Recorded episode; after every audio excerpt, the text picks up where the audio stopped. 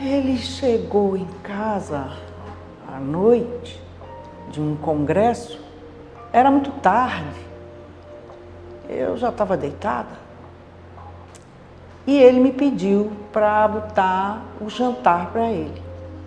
E eu disse calmamente: olhe, seu jantar já está prontinho em cima do fogão. Você só precisa esquentar.